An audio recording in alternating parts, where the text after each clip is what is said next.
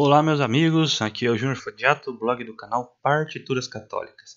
E você vai ouvir agora um dos nossos antigos programas do nosso podcast chamado Liturgicast, que eu e a Karina nós gravamos lá entre 2015 e 2016, então faz bastante tempo já, então já peço desculpas a vocês pela nossa falta de prática em conduzir o programa, né, pelas gaguejadas e tudo mais, mas o conteúdo está muito legal, foi feito com muito carinho. E nós esperamos que vocês gostem. Quem sabe em breve nós voltemos a gravar novos episódios, né, com uma nova equipe. É, mas então estamos repostando os antigos programas agora aqui no Spotify, no Deezer, em outras plataformas mais modernas, pois antes eles estavam todos hospedados no SoundCloud, que poucas pessoas usam hoje em dia, né? Hoje está na moda esses outros aplicativos que são muito mais versáteis. Então, é, são programas antigos, né? Novamente eu recordo, então é, me desculpem pela qualidade, mas espero que vocês gostem e aproveitem o nosso programa e com, é, nos acompanhem nos nossos trabalhos no blog São Pedro Partituras Católicas, no canal Partituras Católicas e no Instagram também Partituras Católicas. É isso aí, bom episódio para vocês.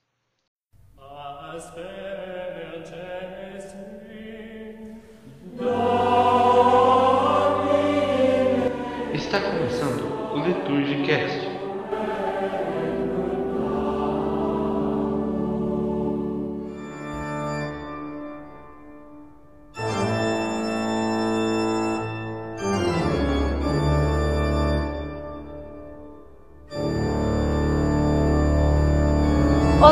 Amigos. Meu nome é Karina Arina, sou do Rio de Janeiro. E eu sou Giovanni Machado, de Belo Horizonte. E eu sou o Júnior Fodiato, de Curitiba, Paraná. E hoje nós vamos dar continuidade ao nosso podcast de número 14, Mistérios da Igreja Católica. Mas antes, o nosso convidado Giovanni vai conduzir a nossa oração inicial. Em nome do Pai, do Filho e do Espírito Santo. Ave Maria, cheia de graça, o Senhor é convosco. Bendita sois vós entre as mulheres, e bendito é o fruto do vosso ventre, Jesus. Santa Maria, Mãe de Deus, rogai por nós, pecadores, agora e na hora de nossa morte. Amém. Nossa Senhora de Fátima, Rogai por Rogai nós. por nós. São Pio X, Rogai por Rogai nós. por nós.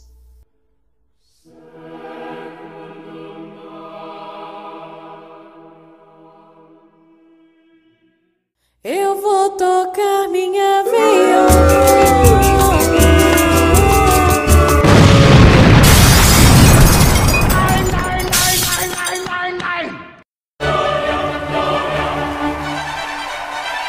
Então, Karina, vamos aos nossos recadinhos do último podcast.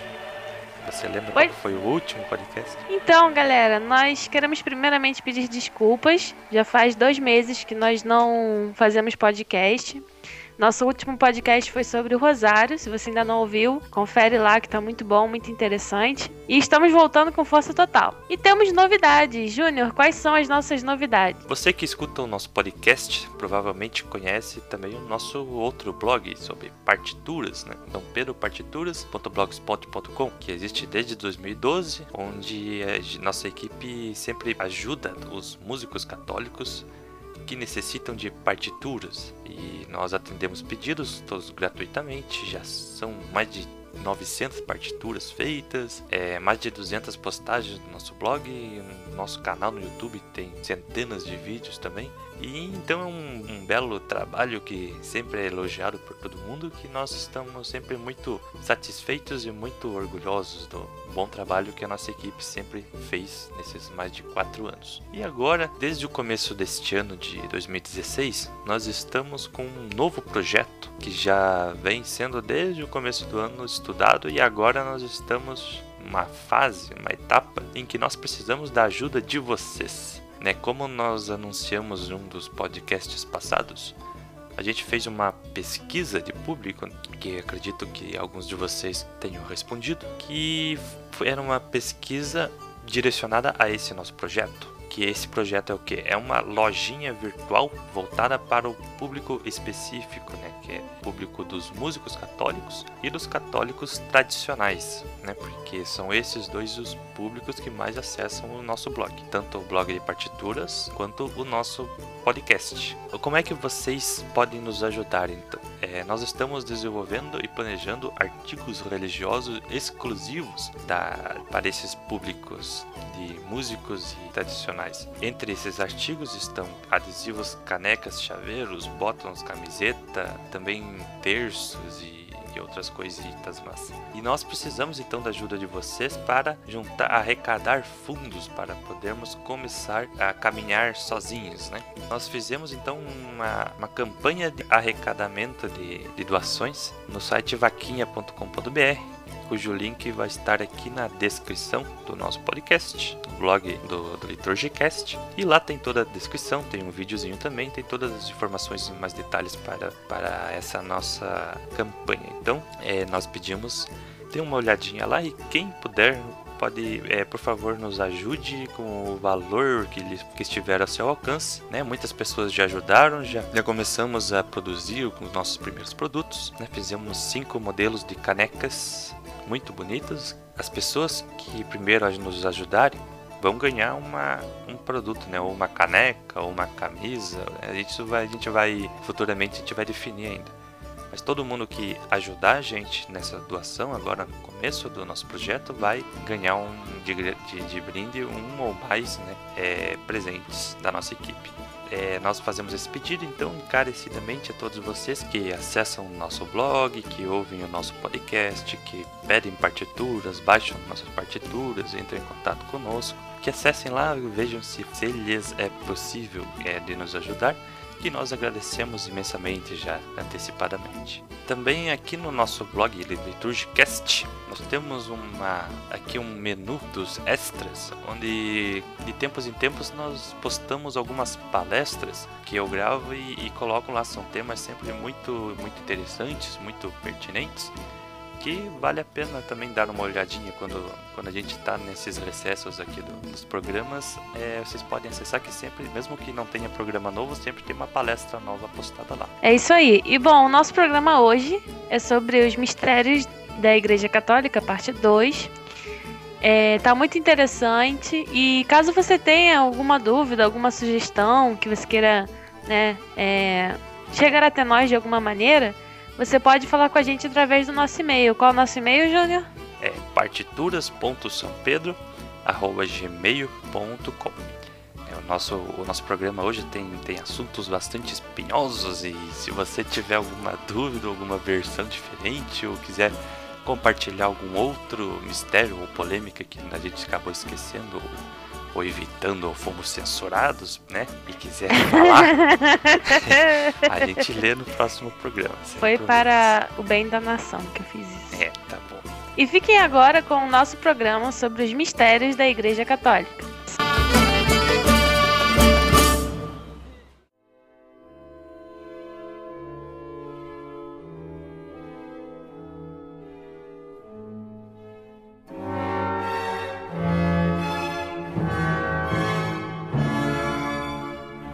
No podcast de número 14, nós falamos sobre as polêmicas da Igreja Católica. E hoje nós vamos falar sobre os mistérios sobre a Igreja Católica. E o nosso primeiro tema é sobre o falso Paulo VI. Giovanni, explica pra gente o que, que é isso. Bem, antes de tudo, é preciso deixar claro que essa teoria da conspiração, que na verdade é uma teoria da conspiração, foi feita por sedevacantistas, ou seja, nada provado é somente uma especulação que eles fazem acerca de uma possível falsificação do Papa Paulo VI. Conta-se que no conclave que elegeu Paulo VI, o verdadeiro Paulo VI não é o que foi coroado na Basílica de São Pedro.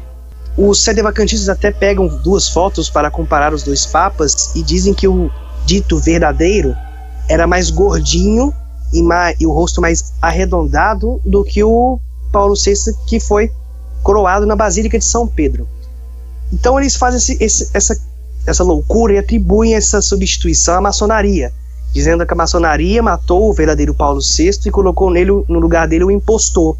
Muito idêntico para fazer, para, para continuar o, o Concílio Vaticano II fazendo tudo que fez, inclusive a reforma litúrgica.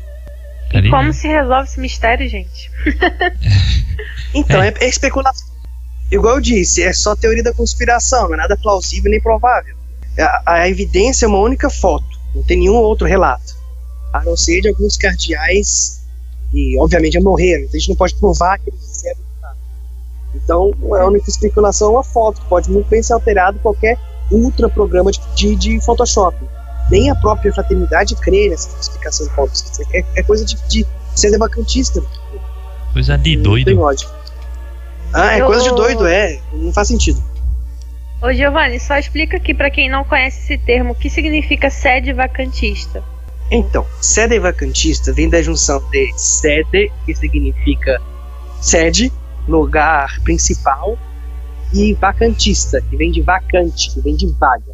Então, o sede vacantista é aquele que crê que a sede de Pedro, a Basílica de São Pedro, o poder das chaves celestiais está vaga. Não há um sumo pontífice legítimo governando a igreja.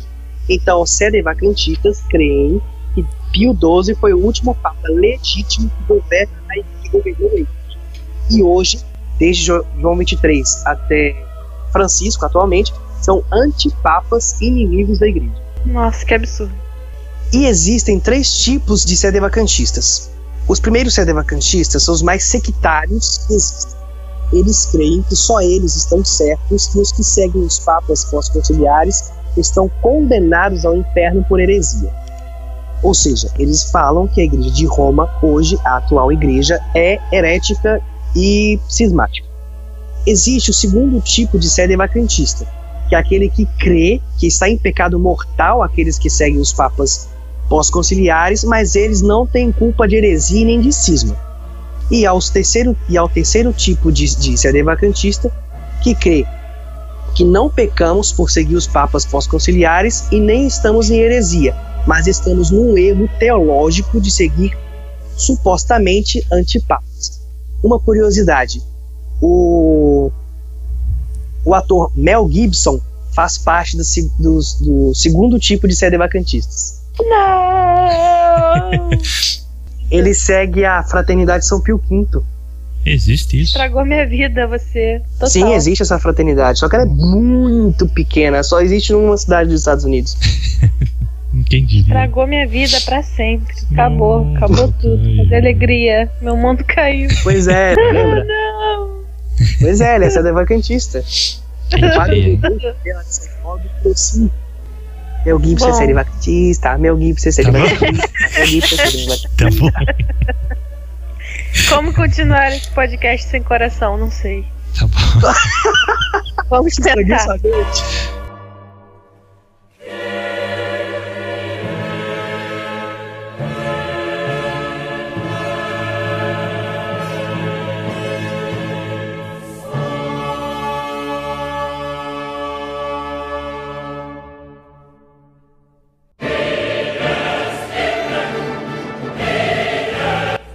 Outro mistério semelhante a esse é o mistério da falsa irmã Lúcia. O que seria isso, Giovanni?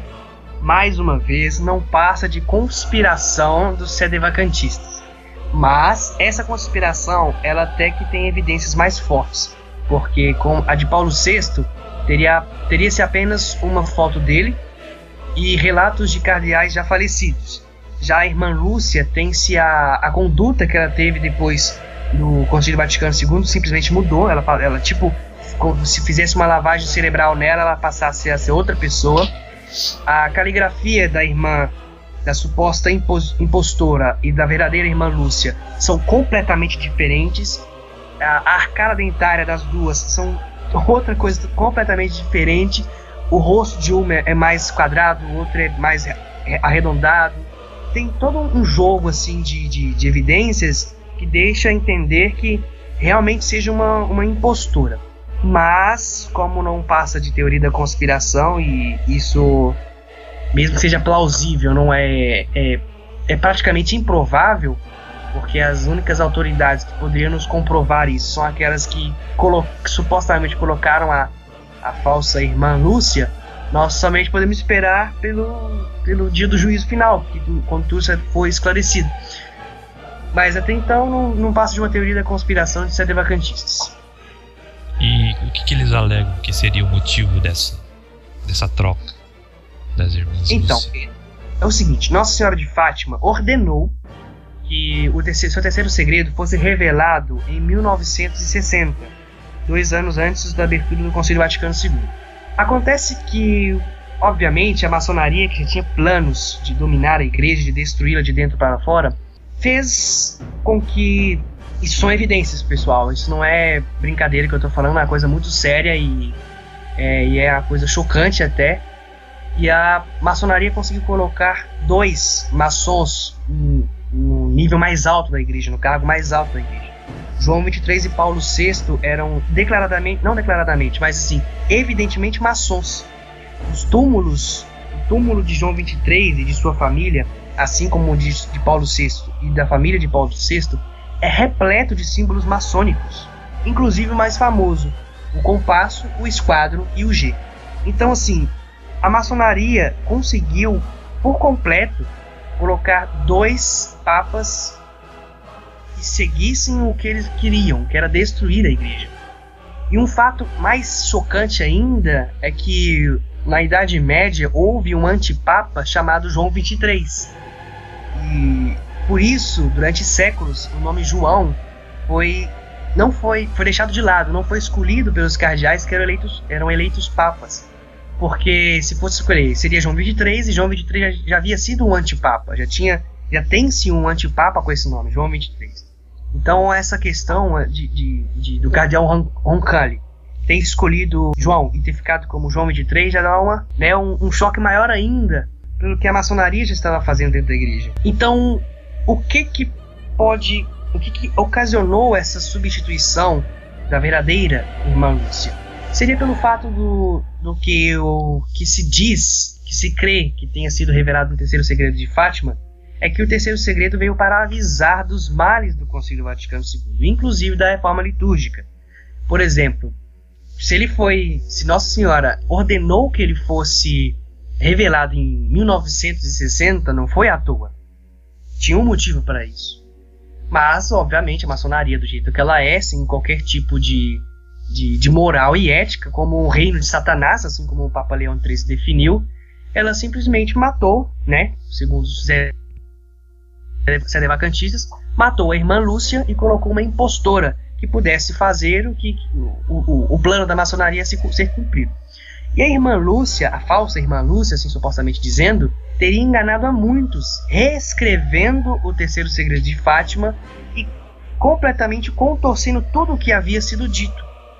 E inclusive o que prova essa, essa distorção do terceiro segredo de Fátima foi a recente é, entrevista que Bento XVI deu, onde o secretário dele afirmou que o terceiro segredo de Fátima estava para ser revisto, porque não foi, não foi de fato aquilo que foi dito para para a igreja que estava verdadeira. Então, assim, é evidente que a maçonaria teve um triunfo na igreja com o concílio, porque tudo o que tinha, o que tem da Revolução Francesa triunfou no concílio. Se fôssemos fazer um paralelo entre as, a, a, famosa frase da Revolução Francesa, é, igualdade, fraternidade, liberdade, e se fôssemos comparar os ideais da Revolução Francesa com o que mais teve de impactante no concílio, nós veríamos que a igualdade pedida na Revolução Francesa, tem-se o colegialismo na Igreja Católica, onde o Papa não manda mais sozinho como supremo pastor da Igreja, e sim em conjunto com os bispos, onde a voz dele deveria ser calada caso os demais bispos, uma democracia, não aceitassem o que ele teria para falar.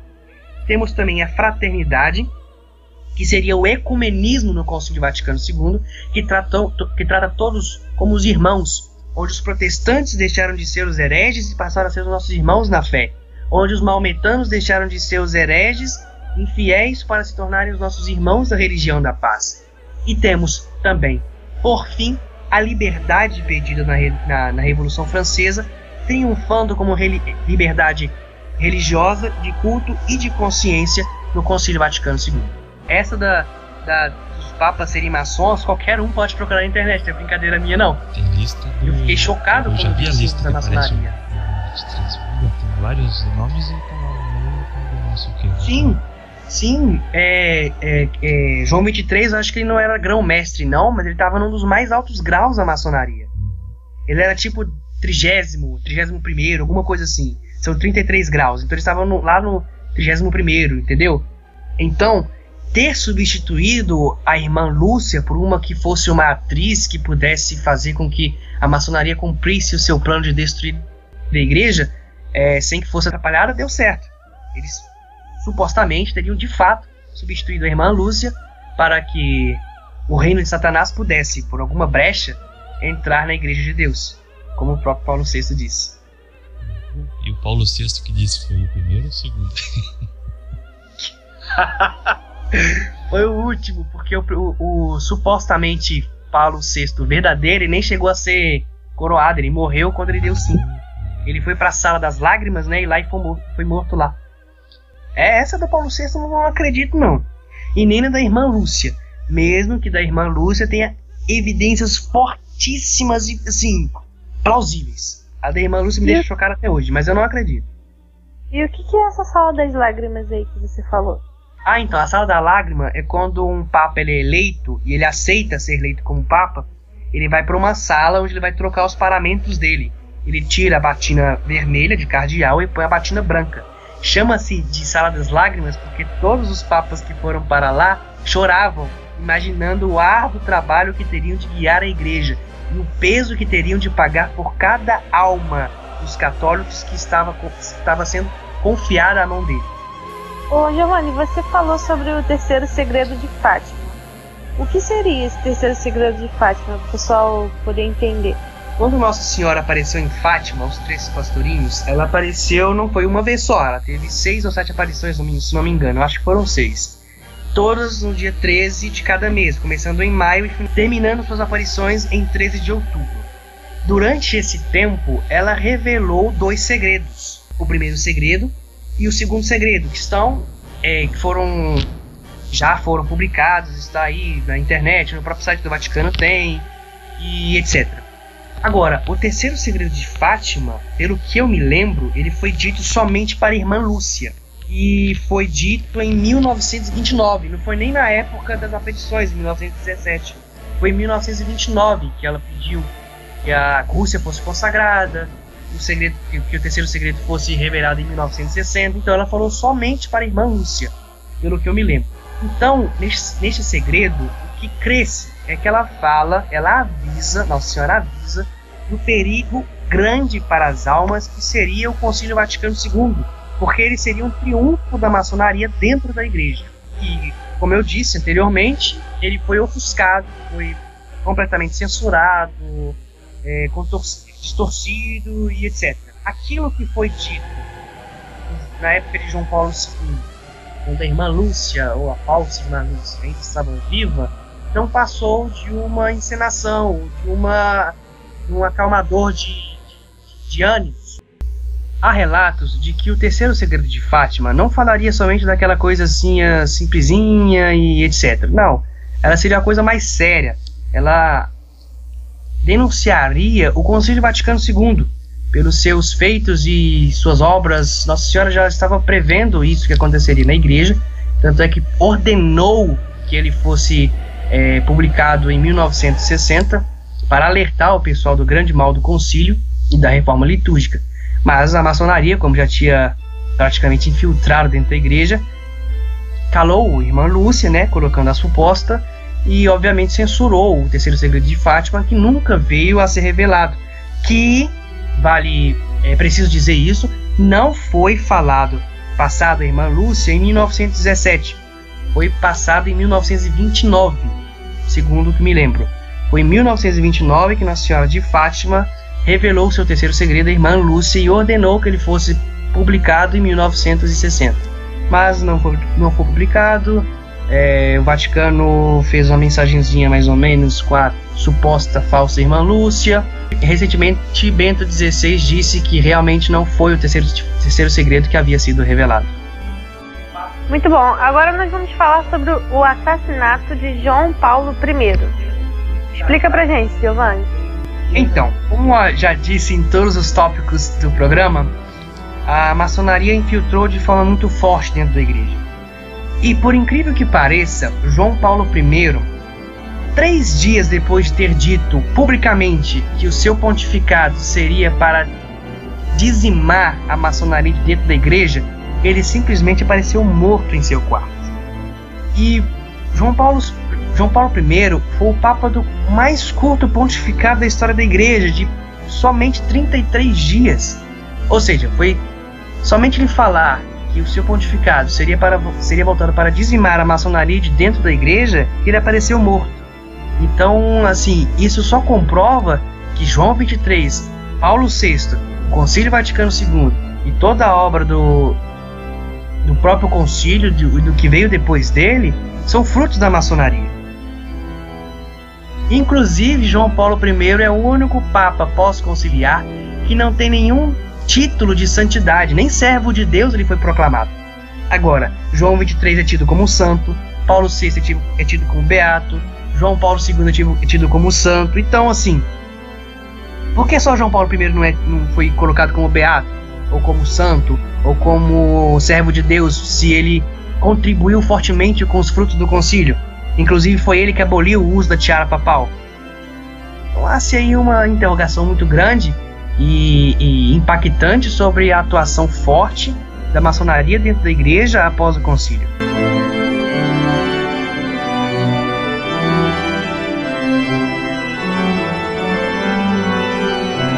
É, já que a gente falou bastante sobre maçonaria, né, anteriormente, é, eu queria que falasse pra gente por que, que tem essa questão do, dos templários é, terem uma ligação com a maçonaria, a gente ouve muito falar nisso. É, explica pra gente o porquê disso. A relação que existe entre templários e maçonaria é completamente inventada né, pelos próprios maçons. Porque a maçonaria, né, historicamente e oficialmente, pelos documentos reais que nós temos, ela surgiu 450 anos depois do fim da, da Ordem dos Templários. Então não é muito possível que eles tenham tido alguma relação, né, ou estejam alguma, como eles alegam, ser um, a continuação da obra, né, entre aspas, do, dos Cavaleiros Templários. Mas o que acontece é que a maçonaria, ela sempre, desde foi eles costumam inventar historinhas assim de sua fundação para tentar é, convencer as pessoas a participarem da, da, da seita deles. Né? Começou falando que eles eram surgiram das guildas dos pedreiros medievais, que eram conhecedores dos segredos das construções góticas das grandes catedrais, né? Com isso, na época que foram fundados, convenceu muita gente, né? Depois, na época do, do romantismo, estavam tentando resgatar um pouco aquela visão mais romântica da Idade Média, né? Aquela, aquela visão meio de trevas e tudo mais. Eles, para convencer as pessoas daquela época, eles começaram a inventar histórias de que eles continuariam, eram continuadores dos segredos dos cavaleiros cruzados, né? Na época, inclusive, Padre Paulo Ricardo, numa, na última aula sobre os Templários, para quem é assinante do site, pode conferir lá. Ele cita o nome de um maçom chamado Andrew Michael Ramsey, né, conhecido como Chevalier Ramsey, que foi quem inventou né, essa relação das maçonaria com as cruzadas. Mas inicialmente ele citou os cavaleiros é, de São João de Jerusalém, que não eram os templários, né, e sim os hospitalários. Então, a primeira relação de, de maçons com uma ordem cavalaria foi originalmente os hospitalários. Depois de um pouco de algum tempo que inventaram que eram os templários. É muito esquisito isso daí, né? Porque inicialmente falam que é uma coisa, depois mudam, já perdeu todo o crédito. Mas os templários que eles acreditavam lá, lá no, no século XVIII, que eles alegavam ser descendentes, entre aspas, da obra deles, não tinha nada, absolutamente nada a ver com os templários históricos, né? Porque os templários históricos eram, eram cavaleiros, monges, né? Eles eram tinham votos de, de obediência, castidade e pobreza e eram militares, ou seja, eles eram monges militares. Eles eram muito católicos, muito é claro que depois, como a ordem foi crescendo, houveram de certo muitos abusos, muitos erros e ela terminou sendo injustamente condenada pelo, pelo rei Filipe da França, Filipe o Belo, através da das suas peripécias, conseguiu convencer o Papa Clemente V de condenar a ordem inteira, né, dissolvendo até hoje. Sendo que os, os, os templários que a gente encontra hoje não, não são oficiais, não, eles não são mais a mesma coisa. Eles foram fundados muito tempo depois, meio que influenciados e inspirados nessa ideia maçônica da obra do, dos Cavaleiros Templários, que não, não é verdadeira. É completamente forjada, né? Toda uma história mística de, de culto a deuses pagãos, conhecedores de segredos do Templo de Salomão, que eles escavaram, descobriram grandes tesouros, né? E grandes segredos que a humanidade não pode conhecer, né? Isso daí foi explorado por muitos autores, né? Tem uma asneira atrás da outra. Então, os, os maçons para convencer as pessoas do século XVIII a entrarem na ordem, né, eles tinham que inventar alguma história convincente, senão ninguém ia querer entrar num, num, clube, num clube que até então era de pedreiros. Né? Eles criaram essa relação aí é, fictícia que eles eram os conhecedores dos segredos dos templários. Né? E depois eles vão, vão em cima disso inventar todo tipo de história absurda. Tem que ser muito, muito besta para acreditar nessas historinhas.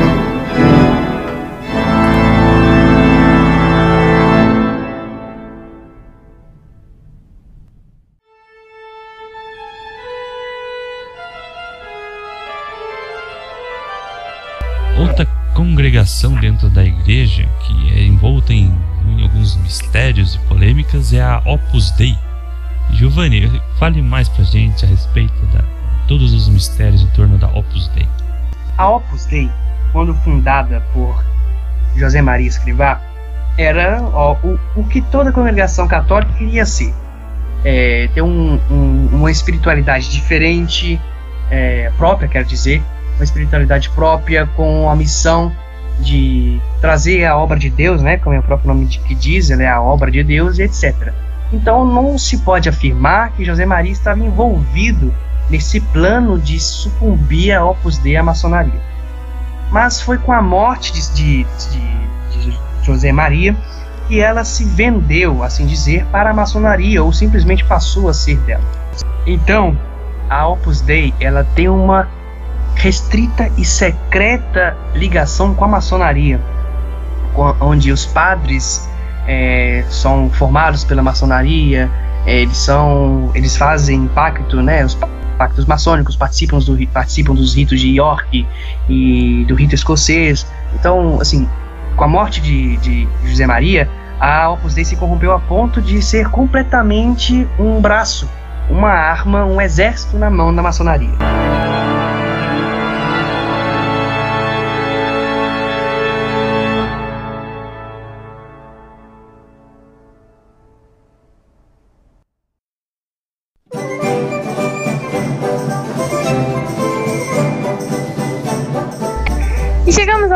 Mais um podcast. Queremos agradecer mais uma vez a presença do Giovanni.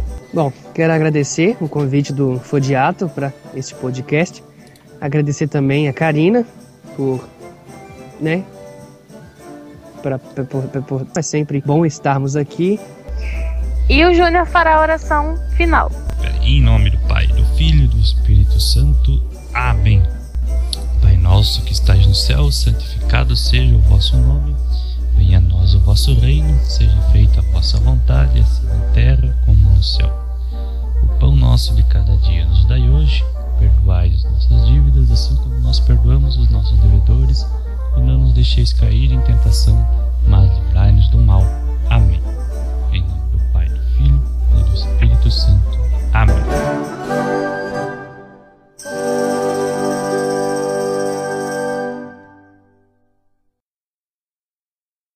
E eu sou o Júnior Fodiato de Curitiba, Paraná. Quem fala Paraná? Todo mundo sabe que é do Paraná. Eu sei, Eu sou, eu sou Giovanni Machado de Belo Horizonte, Minas Gerais. Eu sou goiabada. de Rio de Janeiro, Rio de Janeiro. Eu sou Karina Arina do Rio de Janeiro de Janeiro. O eco. Karina, Arina. Karina Arina Rio de Janeiro Janeiro. É, meio bosta, né? Mas antes, o nosso convidado Giovanni vai conduzir a nossa oração inicial. Ô, Chile cantará Mariana. Pediu. Obrigado. De nada. Então a coisa é bem chocante mesmo. Não é, não é teoria da conspiração, não é invenção. Isso não. É fato. Pera aí, meu, meu, meu despertador. De novo. De novo, catedral. Acho que a Karina dormiu. Deve estar rindo da gente. né? Como é que eu ia dormir com um despertador desse? Ficou calado. Não, eu Faz tava aí, ouvindo. Vocês estão querendo me matar, né? Sim. Porque eu tô falando tanto da maçonaria que daqui a pouco eu apareço morto um dia. obrigado, Karina. Obrigado, Fodiato. É, eu faço de tudo pra não estar aqui, né? Mas infelizmente sou convidado pra entrar mais.